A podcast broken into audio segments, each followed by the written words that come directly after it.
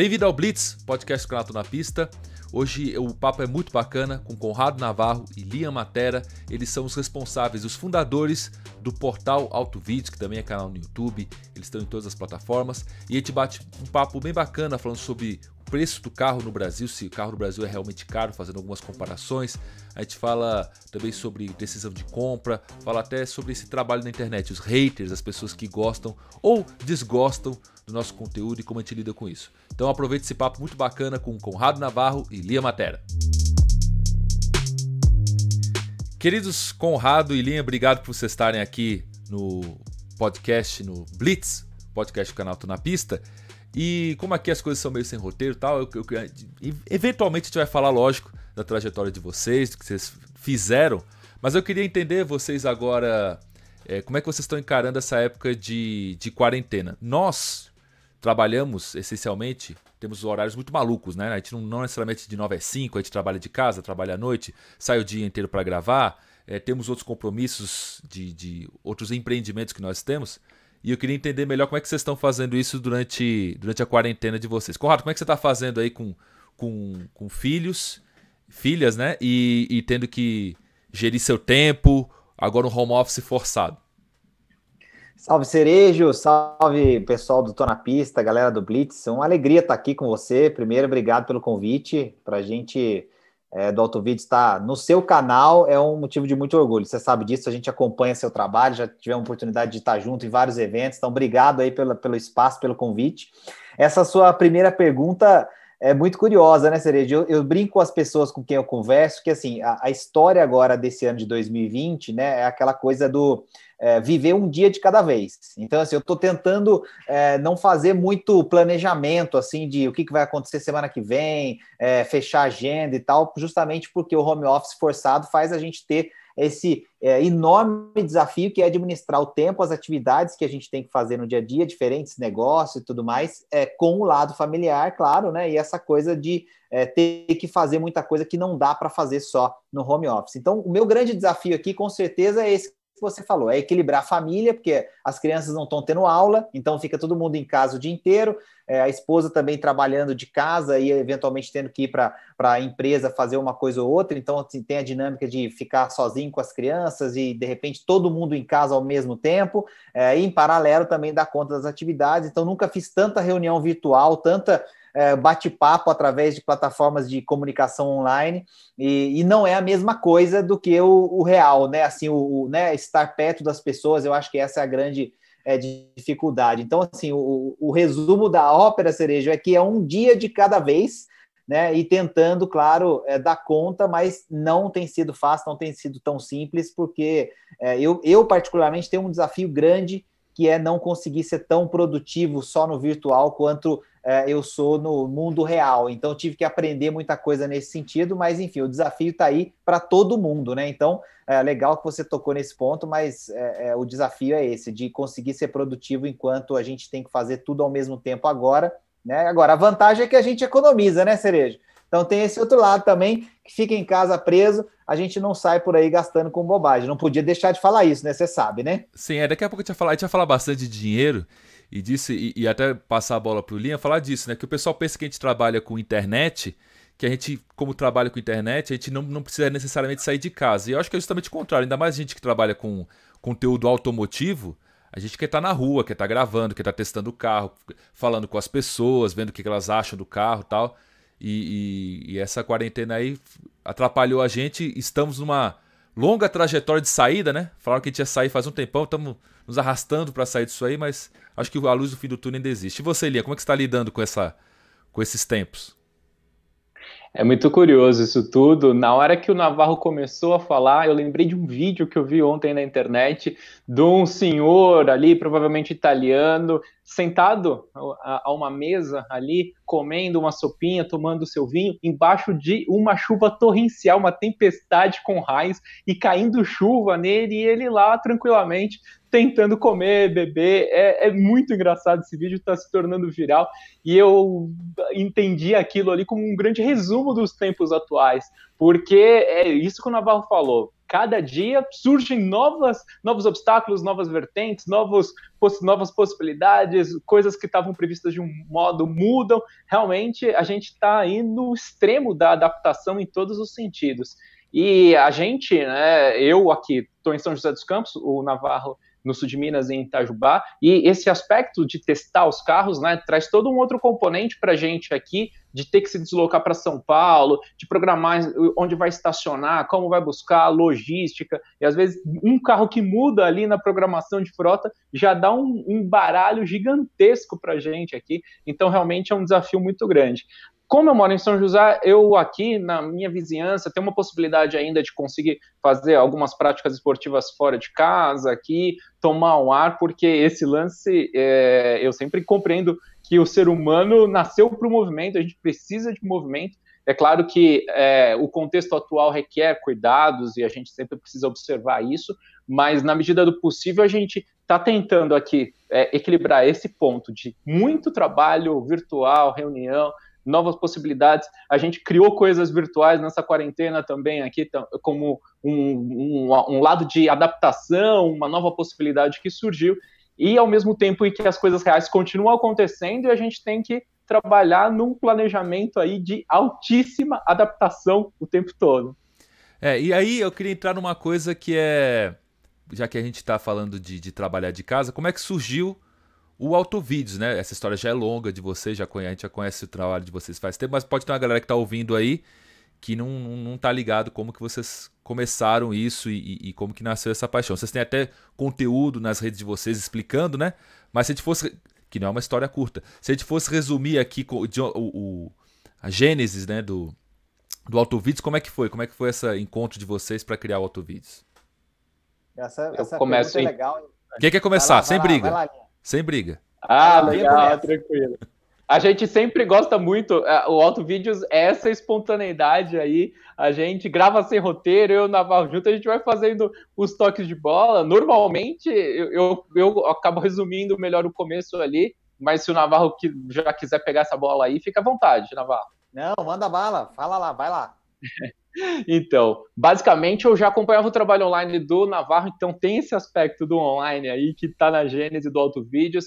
É, o Navarro tem também um outro chapéu aí como um dos maiores educadores financeiros do Brasil. Isso daí já causava uma grande admiração da minha parte em relação a ele.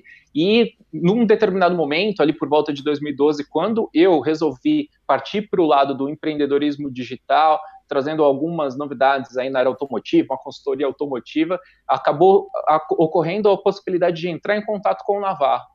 E a partir dali, a gente acabou consolidando uma amizade muito baseada em valores, princípios, e no lado que depois eu fui descobrir mais claramente que o Navarro também era um grande entusiasta, um grande apaixonado por carros e veículos em geral.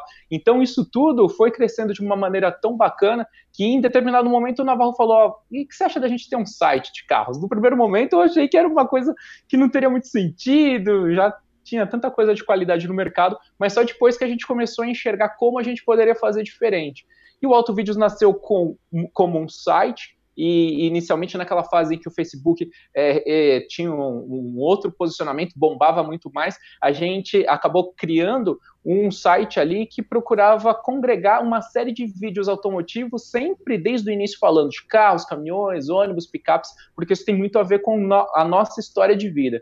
E aí, é, é, num primeiro momento, a gente tinha uma grande curadoria ali de vídeos, inclusive alguns célebres aí do cerejo, e isso permitiu que a gente fosse ganhando uma confiança no mercado, o público foi crescendo exponencialmente, até que no salão de 2016 a gente resolveu gravar algumas lives lá e o resultado foi extremamente surpreendente. Foi a primeira vez que a gente viu o Cerejo pessoalmente também, lá no salão do automóvel de 2016, há tempo passando. Faz tempo, hein? E ali naquele salão a gente fez mais de 6 milhões de visualizações, numa época em que realmente o Facebook tinha uma força extraordinária, e desde aquele momento a gente entendeu que tinha um potencial como criadores de conteúdo. Aí a gente foi é, para diante das câmeras e a história foi seguindo, né, Navarro?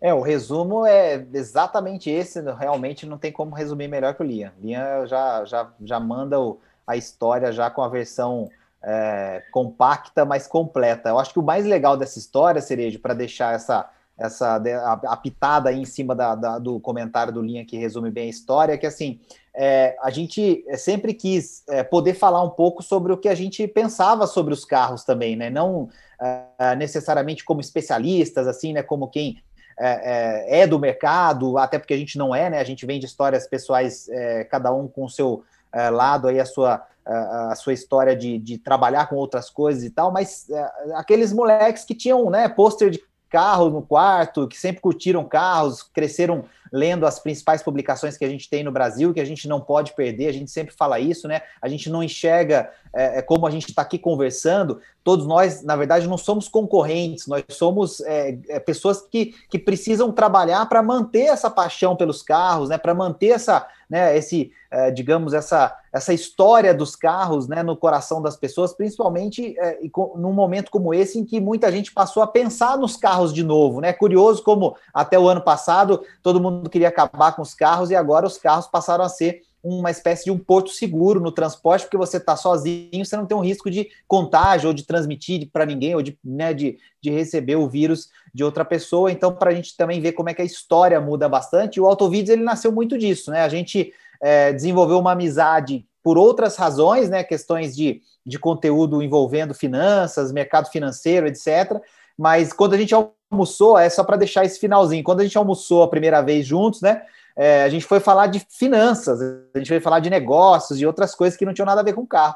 E aí, na hora que o almoço acabou, a gente estava indo se despedir já de pé lá fora na rua, cada um para o seu canto. É, passou um carro, não lembro que carro que era, um carro assim diferente, que que não, talvez não fosse todo mundo que conhecesse né, o carro por ser um carro mais exclusivo. E aí eu comentei, nossa, olha lá que interessante esse carro. Pava, comentei alguma coisa, o Linha falou: opa, peraí, mas você também manja de carro? Como assim, né? De onde que você sabe isso sobre aquele carro específico e tal? E aí, naquele final daquele almoço, é, ficou essa história de é, opa, também tem o mundo dos carros para a gente conversar. E aí, como é, a brincadeira sempre fala, o resto é história. A gente está aqui hoje com você aí, um dos principais criadores de conteúdo, podendo contar isso. Não, e o que eu gosto mais da história de vocês, assim, de várias coisas, mas principalmente da, da parte do empreendedorismo. Porque tem muita gente que quer falar assim, ah, eu quero falar sobre carro, quero falar sobre isso, quero falar sobre aquilo. E vocês conseguiram criar uma base de pessoas é, usando o conteúdo dos outros, mas usando de uma maneira positiva, porque tem muita gente aí que rouba o conteúdo dos outros, faz um vídeo copiando ou até baixa o vídeo e, e, e coloca nas próprias plataformas, e vocês não, vocês na verdade davam palco, faziam a curadoria para a galera que caía ali nas redes de vocês e, e o, o, a comunidade, acho que a grande palavra é essa, a comunidade que vocês formaram em volta do Autovídeos, no começo vocês é, é, fizeram sendo bons curadores. E a partir do momento que vocês tomaram a decisão estratégica de ir para frente do vídeo, é, já tinha uma galera que vocês já conheciam, que eles gostavam, já estavam iniciadas dentro da marca Autovídeos. Isso é muito importante pessoal entender que às vezes você pode. Tem muita gente que fala, ah, eu queria isso, eu queria aquilo. Na verdade, o que a pessoa quer é só a parte boa que ela vê e que ela acha que existe desse lado de trabalhar com carro, né? Quer andar com carro legal, é, quer viajar, né? Porque a gente viajava, né? Agora tá todo mundo sem viajar, mas quando voltar a viajar. Então essa parte é legal. A parte de é, a logística, né, que, que nem o Lian falou, de ficar indo buscar carro, transporte público, que nós todos trabalhadores temos que pegar. Não dá para ir para todo lugar de Uber, não, a gente vai ficar, ficar pobre. É, a parte de ficar é, dependendo dos outros, olha, o carro vai chegar, não vai chegar, você marca uma gravação e o carro o carro do, tava com a montadora, bateu, e tudo, tudo isso ninguém vê e ninguém depois vai querer lidar com isso. É, é uma parte que ninguém que ninguém é, gosta. E uma das coisas que eu queria também colocar para todo mundo, eu queria que vocês colocassem a posição de vocês, é em relação aos haters, críticas ou qualquer coisa assim. Que essa é uma coisa também que as pessoas não se preparam, que é quanto maior você ficar em qualquer coisa que você faz de conteúdo, proporcionalmente vai aumentar o número de pessoas que não gostam de você.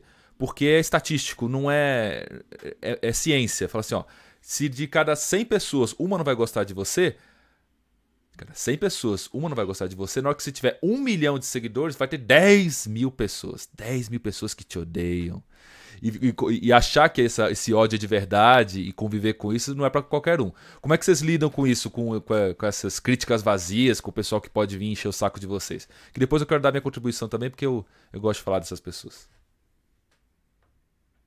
Interessantíssimo, Cerejo, esse tema. E o lance é que realmente existe uma questão muito séria aí envolvendo propósito de vida e eixo narrativo. São duas coisas que fazem parte também da minha história. Eu sempre me interessei também muito por filosofia, desde já faz 22, 22 anos mais ou menos que eu acompanho filosofia, então eu procurei sempre me dedicar muito ao autoconhecimento e procurando também entender como eu poderia ser útil na produção dos vídeos, naquilo que eu me proponho a fazer. Então, por exemplo, é, essa semana aqui a gente acabou é, soltando um vídeo que conta uma história pessoal em relação à qual eu acabei orientando uma amiga minha no passado na compra desafiadora de um carro usado. Ela comprou, foi muito feliz por seis meses, até o dia em que ela acabou colidindo contra um muro numa madrugada, o carro cheio, mas ela e todos os ocupantes acabaram saindo ilesos, sem nenhum arranhão, coisa que teria sido muito diferente se ela tivesse num carro popular, por exemplo. Então, no meu caso, eu acabo é, tendo uma base filosófica muito, muito bem estruturada e a gente procura sempre trabalhar com um propósito maior que no nosso caso aqui envolve contribuir para o benefício das outras pessoas. E a gente vai vendo esses resultados ao longo do tempo e nós temos uma série de princípios e valores que nos conduzem aqui no Auto Vídeos. É claro que a gente pode cometer erros e sempre vai cometer, já cometemos, vamos continuar cometendo muitos e vamos estar sempre abertos para as críticas construtivas. Agora, os haters sempre vão ser nessa faixa de percentual de 1 a 3%, e nesse caso é, é interessante a gente pensar que são. É, eu lembro de um pensamento aqui do Marco Aurélio, filósofo e imperador romano, que ele falava algo mais ou menos no seguinte sentido, né, de que a, a, as opiniões de terceiros só vão nos afetar se a, a parte nossa mental que registra esses males o registrar como um mal. E se a pessoa faz um, um comentário descabido, que é simplesmente motiv é motivado por ódio ou por qualquer outra coisa, é melhor interpretar que se trata de uma pessoa que se desviou do seu caminho. Então a gente procura ter esse nível de tranquilidade mesmo para que não nos afete esse tipo de coisa. E um outro ponto, aqui no Auto Vídeos, esse tipo de pessoa, a gente quer construir uma comunidade, como você falou. Se essas pessoas não estão preparadas nesse número, a gente acaba excluindo no nosso grupo mesmo, porque ela está ali para tumultuar o ambiente. Críticas construtivas a gente sempre responde e agradece, mas esse tipo de coisa realmente não merece atenção, porque um princípio da gestão de crise é não dar importância para o que não tem importância. E nesse caso, essas pessoas, infelizmente, estão desviadas do caminho delas. Vamos torcer para que elas se reencontrem e o, o Auto Vídeos vai estar sempre com a porta aberta no momento em que elas puderem é, contribuir para a comunidade. A cereja, acho que é um, um, tem um ponto legal aí nessa história que assim o a gente quando é, se arrisca né, a, a, colocar a cara para fazer algum tipo de conteúdo, a gente passa por, uma, por um momento curioso de que é, a gente precisa aceitar que a gente não vai conseguir controlar todas as reações. Então, acho que esse é um, um princípio importante também para quem está ouvindo a gente, assistindo a gente, enfim, dependendo de onde está é, recebendo esse conteúdo, de que, assim, é, eu acho que grande parte do, do, do, do empreendedorismo está em entender o risco que você corre quando você tenta fazer alguma coisa que extrapola o seu uh, círculo mais íntimo. E aí, uh, quando você faz isso e faz com esse senso de propósito, ou, uh, baseado nesses valores e princípios que a gente tem comentado, é, você vai conseguir atingir as pessoas que eventualmente estão pensando e pensam como você. Talvez você não consiga convencê-las daquilo que você está tentando mostrar, ou talvez a sua opinião seja diferente da dela, e aí ela vai discordar de você de uma forma é, interessante, elegante, enfim, até para vocês é, é, essas pessoas e a gente, né, no caso, é, é desenvolver uma conversa para aprender alguma coisa nova. Eu acho que isso é, é perfeitamente saudável e até mesmo desejável. Então, é, eu acho que esse é um processo de enriquecimento muito legal quando você fala de, de se arriscar a produzir algo, né, que você vai fazer para fora do seu círculo mais íntimo, mas o outro lado é que você acaba se expondo para aquelas pessoas que vão alimentar por você, não essa admiração ou essa, essa intenção de, de criticar ou de aprender com você, mas simplesmente de participar de uma forma negativa, é, e isso diz muito mais sobre ela do que é, necessariamente sobre o conteúdo, sobre aquilo que a gente fez. Agora, é assim, é, isso que o Liam é, resumiu muito bem, acho que é perfeito. O ponto talvez que, que seja desafiador é que assim, é, a gente, claro, quando lê um comentário desse, você pô, fica né, pensando, putz, será que né, fiz alguma coisa errada ali, alguma coisa que realmente é, passou do ponto? E aí, óbvio que você também olha os diversos comentários que são positivos e que mostram que você é, conseguiu entregar uma mensagem legal e vê que é, eventualmente a pessoa se apegou a alguma coisa muito pequena para criar um, um tsunami ali e aí faz daquilo motivo para arrumar confusão. Então a gente realmente não quer essa pessoa por perto, a gente tira mesmo fora. Então, assim, bane o cara, esconde do canal, enfim, a intenção nossa é que o cara siga o rumo dele, encontre em outro lugar aquele tipo de pessoa com quem ele quer é, é, circular. Eu acho que o grande é, barato das redes sociais né, é que você consegue encontrar as pessoas que são né, parecidas com o que você pensa, com a sua tribo, e aí desenvolver essa, essa comunidade. E da mesma forma, é, existe o outro lado de que os, o, o, fato de você estar anônimo, né, e do, do, conforto da sua casa, tecendo muitas vezes um comentário é, agressivo e tudo mais, torna tudo muito mais fácil. Essa pessoa provavelmente não teria coragem de fazer isso na nossa cara ou pessoalmente dentro de um encontro, e isso já diz muito também sobre o valor que a gente tem que dar para esse tipo de comentário. E aí, acho que o legal é, é deixar passar e ignorar e tirar essa pessoa realmente da comunidade. Então, eu acho que no fundo, é, eu tenho uma, uma, uma, visão legal que eu brinco muito com alguns amigos, que assim, né, tem gente que acha que rede social, qualquer lugar da rede social é um saque, né, um serviço de atendimento ao cliente. É, e não é necessariamente assim. Embora a gente tenha que dar satisfação sim para os nossos seguidores e, e, ouvir os nossos seguidores, porque a gente existe por conta deles. Então, acho que é esse, essa, esse equilíbrio né, entre o que é uma crítica, uma crítica construtiva e o que passou do ponto e versus o que é uma interação legítima, a todo instante a gente tem que fazer essa ponderação para que a gente também não tenha, é, é, no, ao olhar das pessoas que acompanham a gente, é, uma soberba que na verdade não existe, porque o legal de criar conteúdo é, que não é um conteúdo de especialista, que é de, de, de gente comum para gente comum, é justamente não ter esse lado do ego, né, cara? O conteúdo que a gente faz, você faz, a gente no Autovídeos faz, é como se o cara estivesse conversando com a gente mesmo ali. Se você, se tivesse com o cara do seu lado fazendo os vídeos que você faz com o carro, ele ia ter a mesma sensação de assistir o seu vídeo, né? Isso, isso é o mais legal. Então, assim, acho que o grande é, é, o desafio é, é, esse equilíbrio, é encontrar esse equilíbrio e dar atenção às vozes que estão querendo efetivamente somar com o canal, né? Uhum. Então, o hater ele aparece para dar uma embaralhada nessa coisa toda, mas a gente tem que, acho que, pensar nisso, né? Não sei se você concorda, se ia dar sua visão aí agora. Ah, então, a, a, minha visão, eu já tinha falado isso em outras oportunidades, em outros podcasts, é que é, eu, eu, a minha sorte, sei lá, sorte, destino, é que, como eu venho da, da área de jornalismo, a gente já vem de uma parte de autocrítica muito grande para trás. O, o, jornalismo bem, bem praticado, né? Não estamos falando de jornalista mal praticado, porque se a gente for falar de coisas mal praticadas, tem exemplos em todos os, os segmentos. Então, eu falando assim, o, o jornalismo bem é, praticado, ele é necessariamente autocrítico a todo momento você mesmo e dentro da sua equipe. Então, eu fiquei 12 anos fazendo isso. Quando eu comecei a minha carreira, meus chefes pegavam meu texto e rasgavam o texto na minha frente, pegavam o papel e rasgava. Então, quando isso acontece dentro da redação e você não tem que levar isso pessoal, é porque nós todos estamos fazendo uma revista, a gente está fazendo o melhor produto. Então, é, uma engrenagem fraca vai, vai atrapalhar todo o processo. Tá? Então, quando a gente passa por isso durante 10 anos, comentários no YouTube e coisas para depois, para chegar a, a, me abalar, é, não conseguem abalar. Ao mesmo tempo, eu também não me deixo empolgar pelos, pela, pelos elogios. Que eu acho que a, por, a gente, eu acho que as pessoas têm às vezes a ilusão que a porta que abre para os positivos é uma porta diferente e não é a mesma porta. É só a mesma porta. Você deixa aberto, vai entrar 100 comentários positivos. Quando passar aquele negativo, você vai ficar com ele na cabeça. Você não vai lembrar dos 100 positivos. Então eu deixo minha porta fechada, é, eu, eu, deixo a porta aberta e de olho para erros. Realmente, como vocês falaram, se eu errar alguma coisa, eu, eu, fico muito bravo. Se eu falar que o carro era tal coisa e ele não é, eu falo, putz, aí eu tento até às vezes é, é, é, é tirar isso do. do tirar isso do vídeo de alguma maneira, ou nos comentários. Antigamente o YouTube tinha uma parte para você é, botar um, um, lettering ali, hoje não dá mais fazer isso, eu tento, eu tento corrigir. Eu, eu tento que seja o mínimo, o mínimo de vezes possível. Mas a, a minha intenção, a minha é, estratégia com isso é não, não ligar muito porque as pessoas estão fazendo. Porque também tem outra coisa.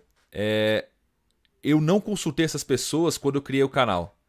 E o canal deu certo porque eu tive muita intuição, muita coisa para trás eu posso ouvir elas agora, mas não necessariamente elas sabem como que o canal tem que progredir. é uma coisa meio do Steve Jobs. As pessoas não sabem o que elas querem, porque senão era muito fácil, né? Tinha na rua falando, o que você quer? E aí todos os produtos iam dar certo. Todos os carros davam certo, todos os celulares. Então, ao mesmo tempo, a gente tem que inovar e errar. O bom da internet, e acho que isso vocês também perceberam, é que você pode falar assim, cara, eu vou criar um, sei lá, uma série de vídeos sobre isso. Deu errado, você tá bom, deu errado. Vamos pro próximo vídeo, vamos para a próxima série. Olha, não deu o impacto que a gente queria. Não tem muito chororô. A gente é diferente de uma rede de televisão. Uma rede de televisão coloca milhões de reais para fazer uma novela. Deu um mês de novela, a novela deu errado. Não, não pode tirar a novela do ar. A novela vai ser encurtada ali, em vez de durar seis meses, vai durar três e, e, e, vai ter menos episódios, vai começar a matar o pessoal pra, pra novela. E, e, ela perdeu dinheiro, acabou, já era. A gente não, a gente faz dois, três vídeos sobre um tema e fala, cara, o pessoal não quer ver esse tema, acabou. Pronto, vamos pro próximo, próximo tema. A gente também é, é perigoso a gente se render ao lugar comum, falar assim, ah, o pessoal só gosta de me ver fazendo isso, eu vou só fazer isso. A prova disso aí é isso aqui, podcast. Eu não fazia, eu ouvia muito, mas eu falei, vou fazer. Então, estou aprendendo, estou errando, estou até apanhando do software aqui, mas estamos todos aprendendo. E aí, outra coisa paralela aos haters, que aí não é hater, na verdade, é, que são os comentários recorrentes que a gente vê nos nossos, nossos vídeos por causa do, não sei, de um, de um tema que é recorrente que as pessoas falam, que aí vocês têm muito mais conhecimento sobre economia, macroeconomia, finanças pessoais, sobre aconselhar essa parte ainda mais lógica de comprar o carro, que é isso que carro no Brasil é caro. Carro no Brasil é caro, aí o cara pega, começa a fazer conta. Não, que nos Estados Unidos é tal coisa, né, no Japão é tal coisa, começa a fazer conta na Argentina, tal, tal, tal. E aí eu queria que vocês é, tentassem resumir para mim a impressão de vocês sobre realmente carro no Brasil é caro ou nós brasileiros não sabemos comprar carro e, e cuidar das nossas finanças para ter o poder aquisitivo para ter aquele carro. E também o paralelo a isso aí, a qualidade do carro, né? O quanto que te paga por ele e o quanto que te leva, que te coloca na garagem. Agora vocês briguem aí para ver quem começa respondendo. Não, o Liam, o Liam hum. vai levantar essa bola porque depois eu corto. Vai. é, vou, vou, vou, levantar aqui. Vai entrar o jogador de vôlei agora em quadro aqui. Mas o grande lance é porque realmente tem, tem que ter espírito de atleta aqui, porque você agora entrou aí, em poucas palavras, mas você mexeu no caldeirão aí que realmente envolve uma série de aspectos. Basicamente, historicamente, os carros no Brasil sempre foram caríssimos, muito, muito caros e com baixíssima qualidade, considerando os similares em países desenvolvidos. Essa realidade, nos últimos tempos, tem mudado um pouco porque a legislação, é, ainda que vagarosamente, tem contribuído para que os carros mais arcaicos e jurássicos é, tenham deixado o mercado, outros ainda tentam sobreviver, mas é uma questão de tempo aí para que os projetos mais lastimáveis é, possam cair fora. E o grande lance é que se a gente pegar nesse século mesmo, a década passada tem uma configuração muito diferente da década atual. Na década passada realmente existia uma margem muito, muito grande de lucro das empresas, então tudo aquilo que foi levantado ali, uma série de movimentos, discussões, vídeos aí na internet, é, realmente acabaram colocando isso de uma forma muito interessante e naquele momento, efetivamente, nós tínhamos os carros mais caros do mundo. Ocorre que hoje, principalmente agora nos tempos mais recentes, a gente também teve uma depreciação aí do real com a valorização do dólar. E isso daí, quando a gente acaba olhando globalmente, faz com que o carro não esteja nos patamares mais caros do mundo e, ao mesmo tempo, a gente tem algumas outras mudanças, como queda é, dos juros para patamares históricos mínimos. Então, o, o, o que acontece é que, uh, se a gente é, atualizar, por exemplo, é, Cerejo aí, uma opinião bem particular minha, eu sigo o pessoal da Escola Austríaca de Economia, para entender os valores ao longo do tempo, eu gosto muito de atualizá-los pelo ouro. É uma série de aspectos aí, mas o ouro sempre manteve o seu valor histórico ao longo do tempo, durante toda a humanidade. Então, se a gente pegar, por exemplo, um carro lá do começo do, do 2001, 2002 e atualizar pelo preço do ouro para hoje, assim, vai ser algo assim absurdamente mais caro. E mesmo quando a gente, uh, quando a gente vê às vezes em revistas aí, quando, como era o preço de um Del Rey, de um Monza nos anos 80 atualizados para hoje, até pelos índices oficiais, dá valores aí acima dos 200 mil reais. Então, é algo muito complexo nesse sentido. Então, hoje os carros não são tão caros, mas o lance é que a nossa renda não tem crescido ao longo do tempo e a produtividade também do brasileiro e tudo mais, isso acaba contribuindo para que é, exista essa disparidade. Os carros não estão tão caros quando a gente analisa profundamente. Só que a nossa renda é muito aquém daquilo que deveria ser. E aí a gente tem todos os pontos que estão relacionados ao custo Brasil, impostos, tributação, é, legislação trabalhista, juros, enfim, é, todo, todo, todo, tudo aquilo que torna complicado os fretes, transporte, as, as relações é, empreendedoras aqui no Brasil. Então, esse é o cenário atual, e ao mesmo tempo a gente continua ainda tendo muitos carros que têm padrão de qualidade baixo e principalmente de segurança, que a gente já levantou um pouquinho aqui, e é por isso que a gente acaba batendo muito fortemente nesses aspectos, procurando é, ajudar as pessoas nesse emaranhado de coisas para que elas consigam dar mais valor ao seu dinheiro, podendo comprar mais por menos, que é um desafio gigantesco. Resumindo, na Suíça o cara pode comprar qualquer carro lá que ele quiser, porque todos já oferecem um padrão legal. Aqui no Brasil é preciso tomar muito cuidado, porque os carros são caros para comprar, para manter, tem depreciação. Então, uma série de cuidados são necessários. Até na quarentena a gente acabou desenvolvendo um curso a respeito disso, mas isso daí é, é outra história. É, então agora a bola a tá. Vai, a gente vai falar do código dos carros. Calma aí, a gente vai chegar lá. Sem Opa! spoiler. Sem spoiler. Valeu. Conrado, o, que você, o que você acrescenta nisso? Você que é um cara de finanças muito forte, muito inteligente em relação a isso também. É, eu queria que você acrescentasse o seguinte, aí eu queria para passar a bola para a gente tentar é, botar uma outra pimentinha aí, que é a gente para dar o exemplo dos Estados Unidos, né? O pessoal gosta de comparar com os Estados Unidos na correção do dólar. Mas uma coisa que eu queria que o pessoal comparasse com os Estados Unidos também é, é a parte de depreciação do carro. Porque lá o mercado, o carro perde valor muito rápido. Então o pessoal abre a boca para falar assim: nossa, um Corolla usado lá com 5 anos não vale nada. Eu falei assim: você quer que seu Corolla em 5 anos vale, vale, vai valer 20 mil reais? Você quer isso? Então as pessoas elas reclamam de uma coisa, mas elas também não entendem a dinâmica dos outros mercados, como, como os americanos compram o carro, a figura do leasing lá, que é uma coisa que aqui ainda está. Então, é um mercado com uma outra dinâmica, é um mercado muito mais saturado, tem muito mais concorrência. Aqui a gente tem ainda muita gente que vai comprar o primeiro carro zero da vida. Então, eu levantei algumas bolas aqui é, que também tem isso, né? As pessoas elas querem comprar um carro barato e que não perca o valor. Eu falei, olha, se você quiser um carro barato e ele vai e, um carro bom e cinco anos ele não vale nada, você vai trocar de carro toda vez. Você vai ter dinheiro para trocar de carro toda vez. A gente vai implodir todo esse mercado de usados, desvalorizando todo, toda essa cadeia de carros que a gente tem aí com 5 ou 10 anos de uso, é, é complicado. Sem, sem dúvida, Cereiro. Acho que tem alguns aspectos legais para a gente discutir nesse papo, que é o seguinte: primeiro, assim, né? O, quando a gente olha o Brasil e vai comparar com os Estados Unidos, como você bem colocou, é, as pessoas tendem a fazer só uma a, é, conversão de, de dólar para real para poder comparar as coisas, mas não entende que, na verdade, o que você tem que pensar é em termos de paridade, em termos de poder de compra. O que, que você tem hoje no Brasil como realidade do brasileiro médio? A gente está falando de mais ou menos 30 mil reais por ano, em média, para o brasileiro, que significa que a renda anual dele média gira em torno de 30 mil reais hoje. Quer dizer, então, o brasileiro médio vai fazer aí seus 2.500 reais por mês, alguma coisa perto disso, um pouco mais é, 3 mil, perto de 3 mil reais por mês, em média. Então, eu estou falando a média, obviamente, você tem pessoas acima e abaixo, mas é uma média. Né? E aí você pensa, um carro, é, por exemplo, Corolla, a gente estava falando do Corolla. O Corolla vai custar aqui para você comprar a versão mais barata 100 mil, né? Vamos arredondar, tá? Um pouco mais do que isso já, mas vamos botar 100 mil aí que você vai levar o, o GLI para casa, sei lá. Né, 100 mil reais, então, é, se você for pensar em termos de poder de compra, você teria que guardar três anos, pouco mais de três anos de toda a sua renda média mensal para comprar um Corolla né, é, aqui no Brasil.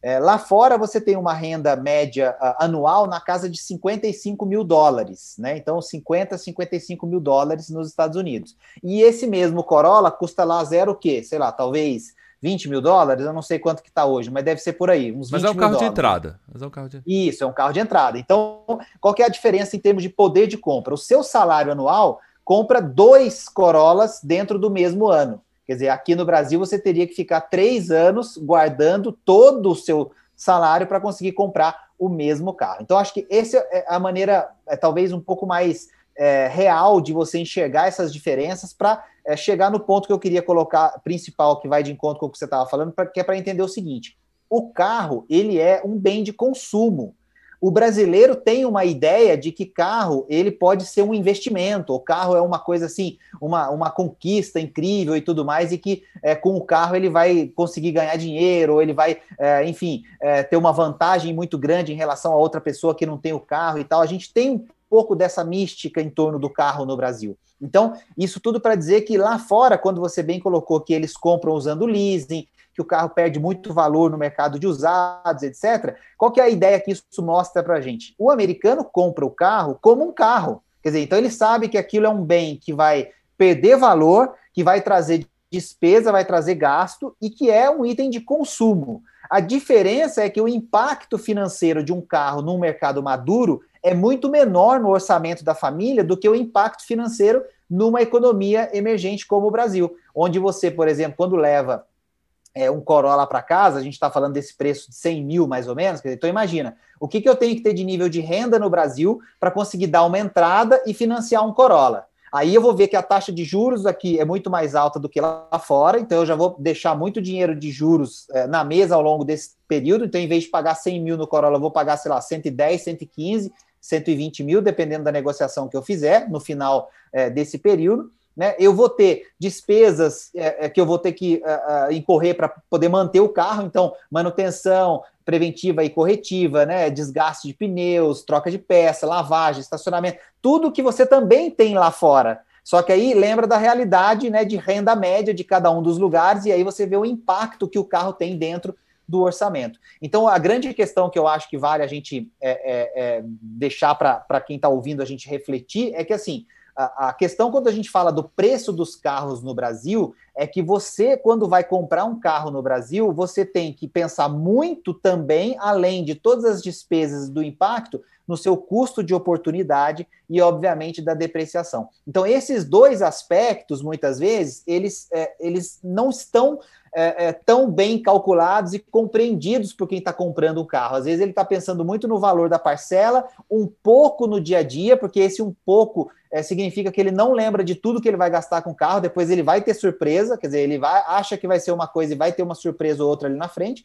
e como ele tem uma renda muito mais achatada para ele fazer tudo que ele tem que fazer, alimentar, é, tocar a família, cuidar do dia a dia, etc., e ainda ter um carro, a hora que ele tem um impacto financeiro que ele não estava planejado com o carro, ele achata a sua renda e aí passa por um problema e aí tem que apelar por uma linha de crédito. O cara entra no cheque especial, o cara vai usar o rotativo do cartão, aí o cara vai ter um problema financeiro decorrente muitas vezes de uma falta de planejamento no carro porque comprou um carro que aparentemente estava ok para o seu orçamento, mas que no fundo era um carro caro para a sua realidade financeira. Então, assim, isso tudo, Cereja, para dizer o seguinte: é muito fácil para a gente falar, né? Ah, é carro, é, é caro no Brasil, não dá para todo mundo ter e tal. O ponto não é esse. Na verdade, muitas vezes você pode comprar um carro usado que tem um valor de mercado um pouco mais baixo, que atende a sua necessidade e alguns outros requisitos importantes, e devagar você vai criando as condições para você mudar esses passos. O que acontece muitas vezes é que o brasileiro compra um carro muito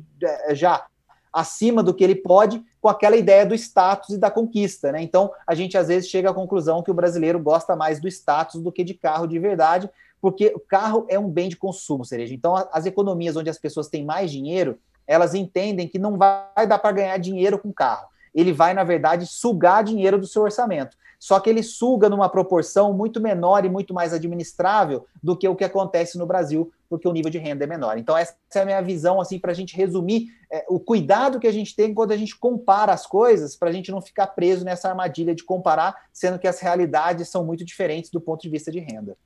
Sim, do ponto de vista de renda, eu também percebo que, não sei, o brasileiro, e não sei se é o brasileiro, acho que o, nós humanos, né? A gente pode falar isso para carro, igual você falou, mas para várias coisas, eu percebo que as pessoas elas ganham uma certa grana e elas querem, na verdade, mostrar para as pessoas que ela ganha o dobro, gastando isso. Então ela fica naquele limiar ali. Se ela pagar os 10% no restaurante, já vai estourar o. Falei, assim, eu, do meu ponto de vista aqui, que não sou, não sou um cara de ostentar, não tenho nada, eu não, eu não consigo aproveitar isso. Eu não consigo aproveitar nada que eu vá gastar dinheiro, que vai me deixar no limite, que vai me deixar que, que eu não consigo pagar. Não importa se é um tênis, se é um apartamento ou se é um, um, um carro também.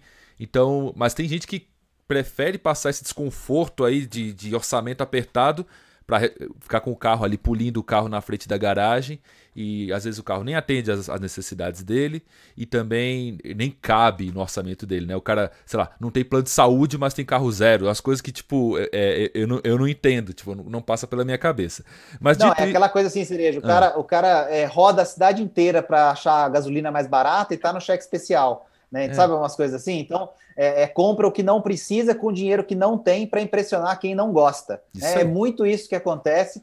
É, infelizmente, isso tem um impacto que é um impacto triste nas finanças, porque quando você fala das linhas de crédito mais acessíveis, cheque especial, cartão de crédito, etc., a gente está falando, por exemplo, de mais de 60% de brasileiros endividados hoje, e aí, quando você pega o extrato de onde eles estão endividados, é 70% no cartão de crédito, e logo depois cheque especial, eles estão pagando juros mais altos para manter essas aparências e depois vão para os nossos canais reclamar que são os carros que são muito caros, ou que a realidade dos carros é isso, isso, aquilo. Infelizmente, é mesmo. Quer dizer, poderia ter menos tributo, menos imposto, poderia ser mais barato, poderia, tem um monte de coisa que poderia, mas a gente também não está fazendo um pouco do outro lado, que é justamente o que você comentou. A gente não está preocupado com as finanças pessoais como deveria.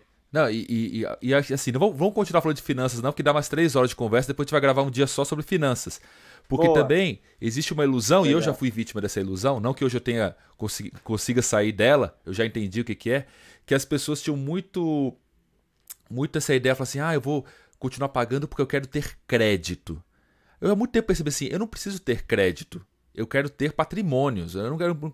Crédito pode servir eventualmente para alguma coisa, mas se você realmente precisa apelar para um crédito muito grande para realizar uma, uma, uma, um desejo seu, já está errado.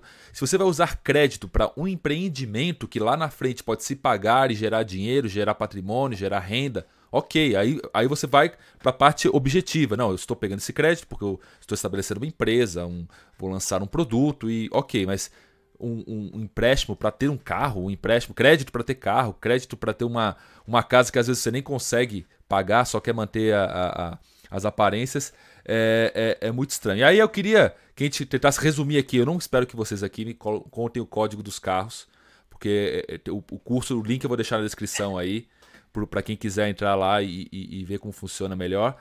Mas eu queria que vocês me explicassem é, essa, esse, essa oportunidade que as pessoas têm de aprenderem mais como escolher carro, como, como se livrar das armadilhas que estão cheias por aí, tanto no mercado de seminovos quanto no mercado de, de carro zero quilômetro.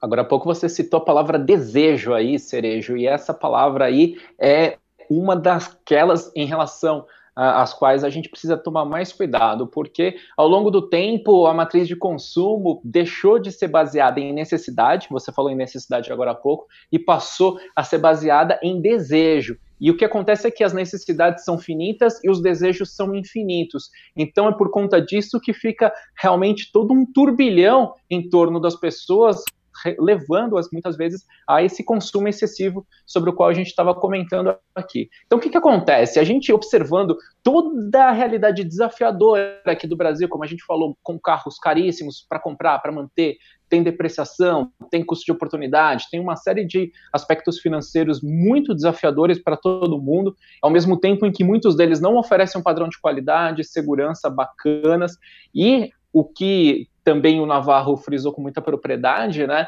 As pessoas acabam não entendendo que aquilo que a gente chama de estrutura de preço dos carros no Brasil ou equação financeira total, porque o preço de compra é somente um dos componentes dessa grande estrutura. E o que acontece é que às vezes vale muito mais a pena você pagar um pouquinho mais caro no preço de compra, porque você vai estar levando mais valor para casa, não é preço, aqui é mais valor para casa, e ao longo do tempo você vai economizar. Então, é, a gente procurou estruturar dentro de um método com oito passos, muito bem explicados, são oito vídeos lá no Código dos Carros, o site é www é, código dos carros, o que, o, que, o que tem lá é justamente um grande mapa que a gente queria oferecer para as pessoas, porque muitas vezes, né, Cerejo, para você aí com certeza é recorrente também as perguntas, ah, tal carro vale a pena? É, é esse carro ou aquele? Mas o que acontece é que não existe o carro ideal do ponto de vista teórico. Cada carro vai ser ideal para você, para o seu perfil. Então, o que, que a gente queria construir? Um mapa que as pessoas tivessem ali todo o roteiro para conseguir desviar das ciladas, comprar com segurança, pensando na sua tranquilidade, na sua paz de espírito e do ponto de vista financeiro, a gente fez alguns cálculos e a gente consegue observar que seguindo todo esse caminho, elas podem economizar de 3 a 30 mil reais em até 3 anos. Então, realmente é algo bastante considerável, porque na hora que a gente faz as contas que o Navarro vem com as planilhas e os simuladores deles, cerejo, cara, eu tenho que segurar o queixo aqui porque é algo impressionante mesmo, né, Navarro? É, o legal, Cerejo, legal que a gente colocou nesse produto que a gente criou, né, nesse, uh, essa ideia de compartilhar um pouco dessas experiências, é que, assim, o, o, que a gente tentou colocar no código dos carros, muita coisa que está ali, é, você, de certa forma, ao ouvir, ao assistir, você pensa, puxa, isso aqui é, realmente é óbvio, faz sentido pensar assim, mas o, o, qual que é o desafio que a gente tem no dia a dia? Como a gente está, como você no começo falou da pandemia, a situação e tudo mais, quando passar por isso, a gente volta. Eu sempre brinco, gosto de usar a palavra moedor de carne, né? Cada um tem o seu moedor de carne, né? Quando passar essa coisa, vai voltar para o seu moedor de carne. É, o que, que acontece? É, a gente acaba ficando tão cheio de coisas para fazer que a gente muitas vezes se deixa enganar por algumas coisas assim, sabe? Quando você escuta a palavrinha custo-benefício, né? Eu até escrevi um texto é, é, legal esses dias no, no, no Dinheirama, meu, meu site de educação financeira, que eu falei sobre é, por que, que mentiram para você sobre custo-benefício. A gente vai, inclusive, falar um pouquinho mais disso em algum outro momento também no Autovídeos. Mas é, aí as pessoas começam a, a, a criar é, é maneiras de mostrar para as pessoas como elas devem tomar suas decisões, mas muitas dessas coisas são falácias puras, assim, é jogo de número, é, é comparar coisas que não tem nada a ver, né? Então, às vezes, carros que têm determinadas características com outros carros, mas que para gente que entende um pouquinho, a gente sabe que são carros totalmente diferentes, mas que como eles têm preço de compra parecido, é, já estão lá comparando e falando: olha, esse aqui tem um custo-benefício melhor do que esse e tal. Então, assim, o que, que a gente procurou fazer? Nesses oito vídeos e nos simuladores, ali nas planilhas, no, na ideia de mostrar como as pessoas podem calcular isso, mostrar como que ela pode, sozinha, chegar a essa conclusão do que, que esse carro aqui traz de impacto financeiro para ela no dia a dia e ao longo de três, quatro, cinco anos ou mais, se ela quiser, e o que, que esse outro carro realmente faria né, se tivesse na garagem dela. Quer dizer, então a gente tenta entregar esse poder para as pessoas que entram no código dos carros para que elas consigam sozinhas é, entender essas coisas na vida delas. Então, acho que esse é o grande mérito do, do, da solução que a gente criou, e, e, a ideia é que a gente consiga criar um, né, um novo mercado de carros mesmo, né, em que você tenha é, tanto para comprar quanto para vender essa, essa uh, informação mais é, transparente, mais compartilhada, e aí, obviamente, as pessoas possam fazer negócios é, mais adequados, melhores. Mas lembrando o que o Linha falou, não vai, a gente não vai acertar, né? Assim, o melhor carro. O melhor carro vai depender de muitas coisas, é, inclusive financeiras, mas é, principalmente de necessidade, enfim, de outras coisas que não são só objetivas também. Então a gente tentou juntar tudo isso nesse caldeirão e criar esse mapa que o Linha comentou aí. E cereja, só nesse caldeirão aqui, para o pessoal que de repente está ouvindo, não é somente o lado racional. A gente coloca nos primeiros passos mais o lado racional por conta dessa realidade desafiadora no Brasil, mas depois a gente fala também como equilibrar o lado emocional. Afinal de contas, a gente é ser humano, a gente também quer ser feliz e também quer sair da garagem, olhar para a traseira do carro ali e ficar contente com ele, né? É, mas eu acho que a, a, esse lado emocional, às vezes a gente também precisa ter um ter alguém para orientar a gente, porque às vezes as pessoas também não sabem o que elas querem ou elas fantasiam sobre o que aquilo é, realmente é, é, ou realmente entrega. Por exemplo, quem é muito fácil para quem nunca andou num carro esportivo achar ótimo andar um carro esportivo. E é. Só que aí a pessoa tem que entender que o carro vai raspar no chão, que, que o pneu é muito mais suscetível a rasgar, que cada pneu é uma fortuna. Então, até a parte emocional, a pessoa fica com o coração batendo e ela não entende que tem um lado racional também depois do emocional. Então, também te venderam uma coisa, ou de um carro off-road, né? Nossa, picape é muito legal. E é legal, uma vida, se você vai pra praia com a picape, você vai pro campo, é ótimo. Para viver na cidade com ela é uma droga, não, não é bom. E, mas você, essa parte emocional aí, você compra. Não, essa parte é legal. A outra parte você não Então, até essa parte de, de sensações você tem que ter. Eu, te, eu, tento fazer um pouco disso no meu vídeo, nos meus vídeos, porque eu acho que é, é, mais ou menos como vocês pensam, que é eu não quero ser cagador de regra, entendeu? Eu não quero falar assim, não, o melhor carro do segmento é esse. Quem não comprar é idiota. Que tá cheio de gente que faz isso. E, e seria muito fácil fazer isso, né? Tá cheio. Ó, o que tem de carro que passou 10 anos ganhando comparativo da quatro rodas e era o décimo sedã mais vendido, tá cheio. porque na frente fica Civic Corolla. Você não entender de carro é você não entender as coisas que estão ligadas à Civic Corolla ali em cima, o que as pessoas percebem da marca, o que as pessoas percebem da qualidade do atendimento, a, da qualidade da concessionária, tudo, toda a imagem que elas fazem da marca, e não é olhando uma planilha de Excel, vendo que as, a, olha, 0 a 100 é melhor, olha, seria muito fácil decidir. Eu chamo e... isso do carro de ficha técnica, Cerejo. Tem muito carro de ficha técnica, né? Sim, e tem cara. E eu falo que é o pessoal do super trunfo, né? Sim. Só, se for é, ver só trunfo. Mas pode falar, é. tem cara que gosta e, e vai comprar esse carro décimo aí feliz, tá, mas tudo bem, existe e ele tá feliz. Mas ele é minoria, são outros ingredientes que tem nisso aí que, que fazem a pessoa comprar. A gente tem que entender esses ingredientes, mostrar para as pessoas, botar as cartas na mesa e falar assim: ó, você quer comprar esse carro? Ele é assim. Ah, ele é lindo e ele é econômico? Não, ele é lindo, você acha bonito, mas ele não é econômico. Tá aqui os números. Tá aqui. Ah, ele é lindo e a manutenção é barata, né? Falando, não, não, não é. A manutenção é cara. Então vai para casa com isso. Não vem depois chorar que o carro era caro para manter e que ele bebe muito. Não vem entendeu? Você sabia quando você comprou. Não vem, a pessoa quer mentir para ela mesma. Ai, não, é um ótimo negócio, entendeu? É, é que nem, sei lá, o cara que é, coleciona carro, compra carro antigo. Não, amor, é investimento. Olha os, os carros agora. Imagina, esse carro daqui a 10 anos vai crescer, vai, vai subir de preço. Mas você tem mais 10 lata velha aqui, mas não, não tem problema, amor, é investimento. Não vou comprar ações da Magalu, vou comprar ações, vou comprar esse carro velho e vou deixar ali enferrujando. É, senhores. Essa mentira, eu não, essa mentira eu não conto aqui, não. Mas ela é muito comum, viu, cara? Isso aí eu escuto direto.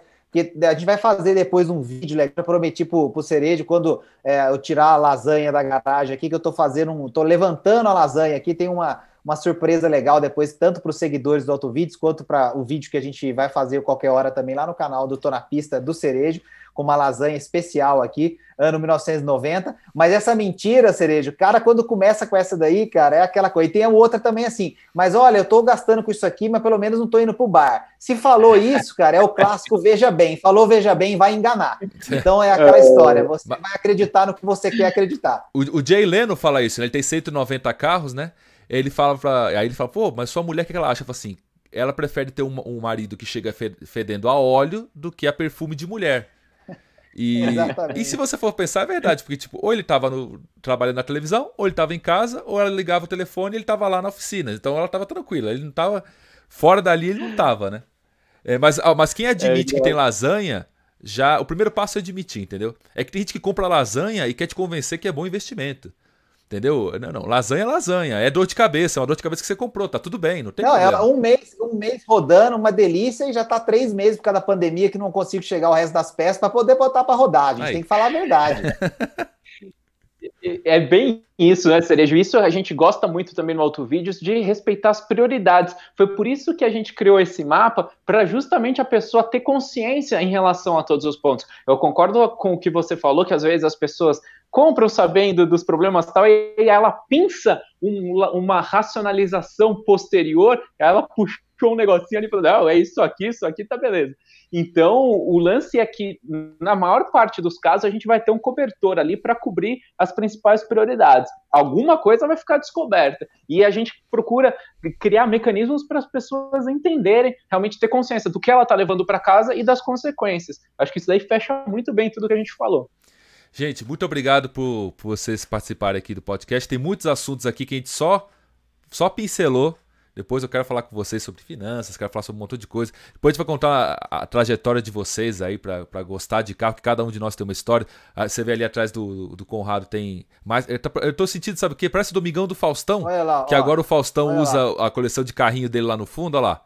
Tá, tá na casa do Faustão, então, Conrado. É. E... e, aqui, aqui tem, um, assim, tem um monte de carrinho, ou Cereja, que eu não consegui tirar da caixa ainda, cara. Então, Aí. qualquer hora nós vamos fazer esse unboxing aqui. Você não é daqueles que pega os carrinhos e deixa dentro da caixa por causa de valor de coleção, né? Não, não, hum. eu tiro tudo e vou te falar o seguinte: é, minhas filhas já estão pegando para brincar, cara, e daqui a pouco vai começar a quebrar os carrinhos tudo. eu conheço bem essa história. Olha lá. Lia também, ó, McLaren F1, olha lá. É.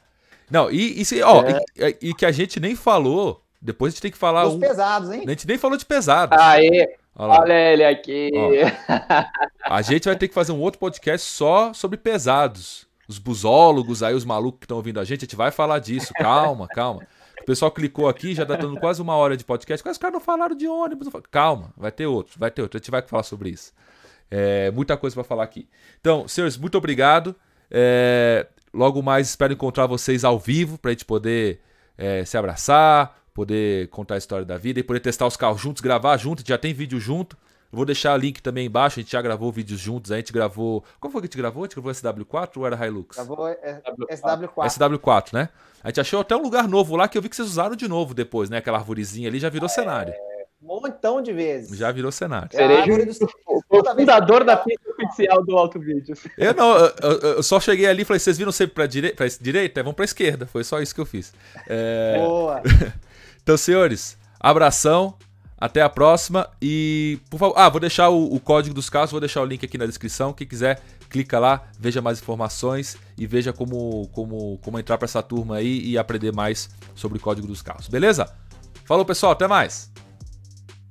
Valeu, Valeu. demais, obrigado. Tamo abraço. junto.